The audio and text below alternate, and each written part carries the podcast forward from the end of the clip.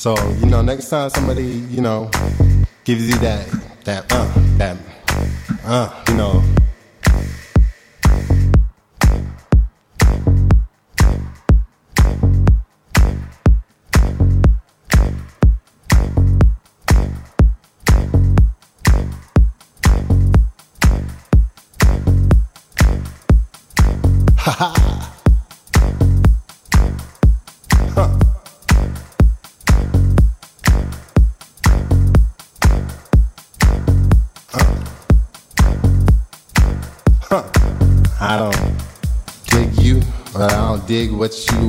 about. It's okay. They don't need to dig you, because they don't dig themselves. That's where it starts at, you know what I mean? Mean.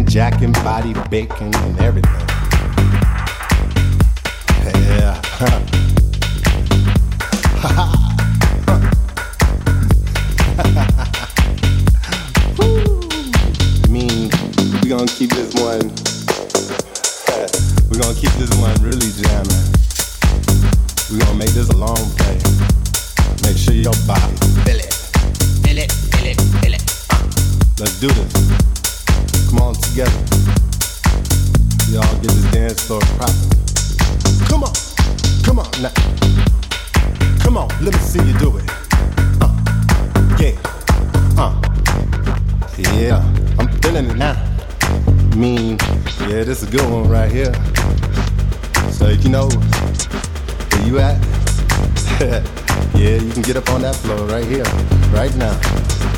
Came together, came together on this one. Mm. Yeah, but it's good, it's good. So we're back here in this this holy moment. I ain't talking about no religions. so we out here jamming, slamming, moving, jacking, grooving. Yeah, we feeling it.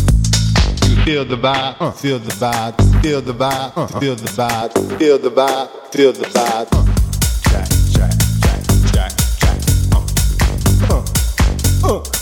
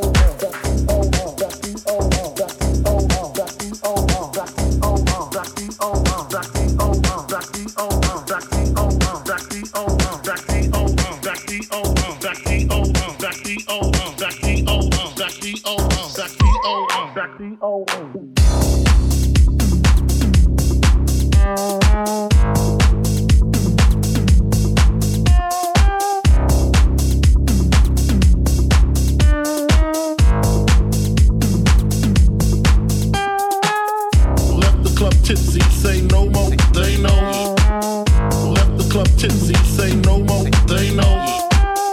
Left the club tipsy, say no more, they know. Left the club tipsy, say no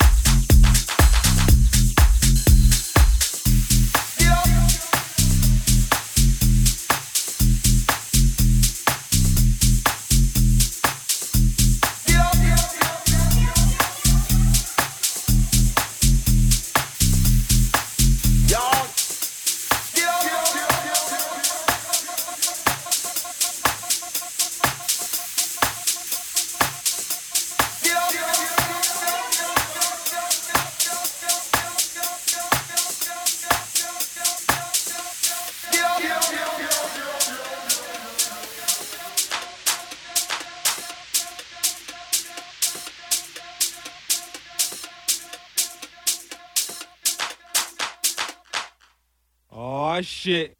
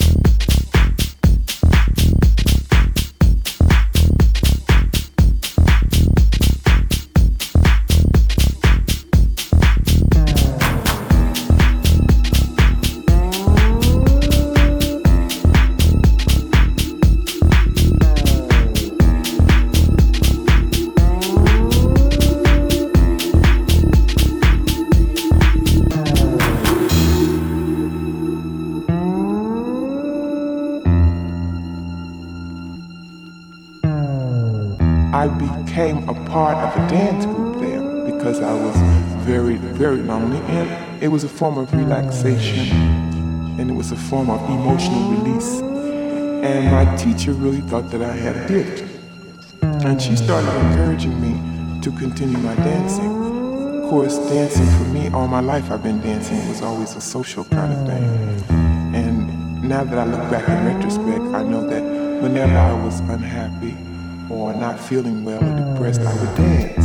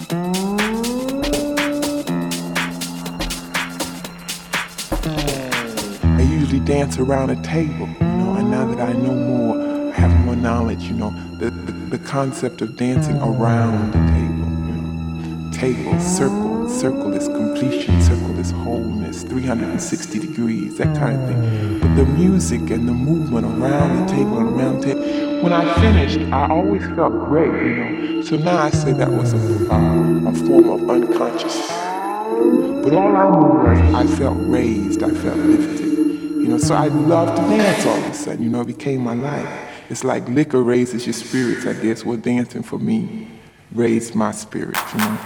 Raised my spirit, you know. Raised my spirit, you know. Raised my spirit, you know. Raised my spirit, you know. Raised my spirit, you know. Raised my spirit, you know. Raised my spirit, you know. Raised my spirit, you know. Raise my spirit, you know. Raise my spirit, you know. Raise my spirit, you know. Raise my spirit, you know.